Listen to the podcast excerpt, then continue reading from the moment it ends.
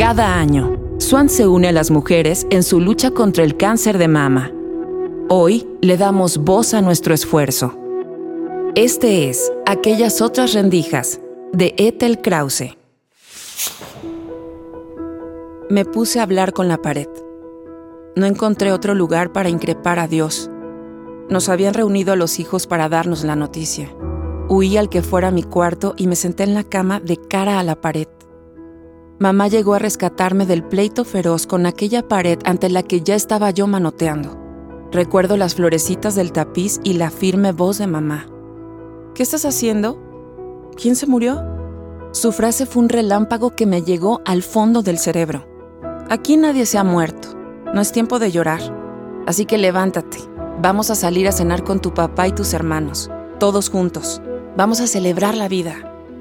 Mamá era un halo de luna iluminada en medio del eclipse. Tengo la escena perfectamente delineada. En la semipenumbra del lugar hay una mesa que resplandece como si emanara de ella un ligero polvo dorado. Mientras el mundo cambia de rumbo para todos los presentes, hay algo que no solo no habrá de cambiar, sino que se asienta, descubriéndose con plenitud. ¿De qué se trata?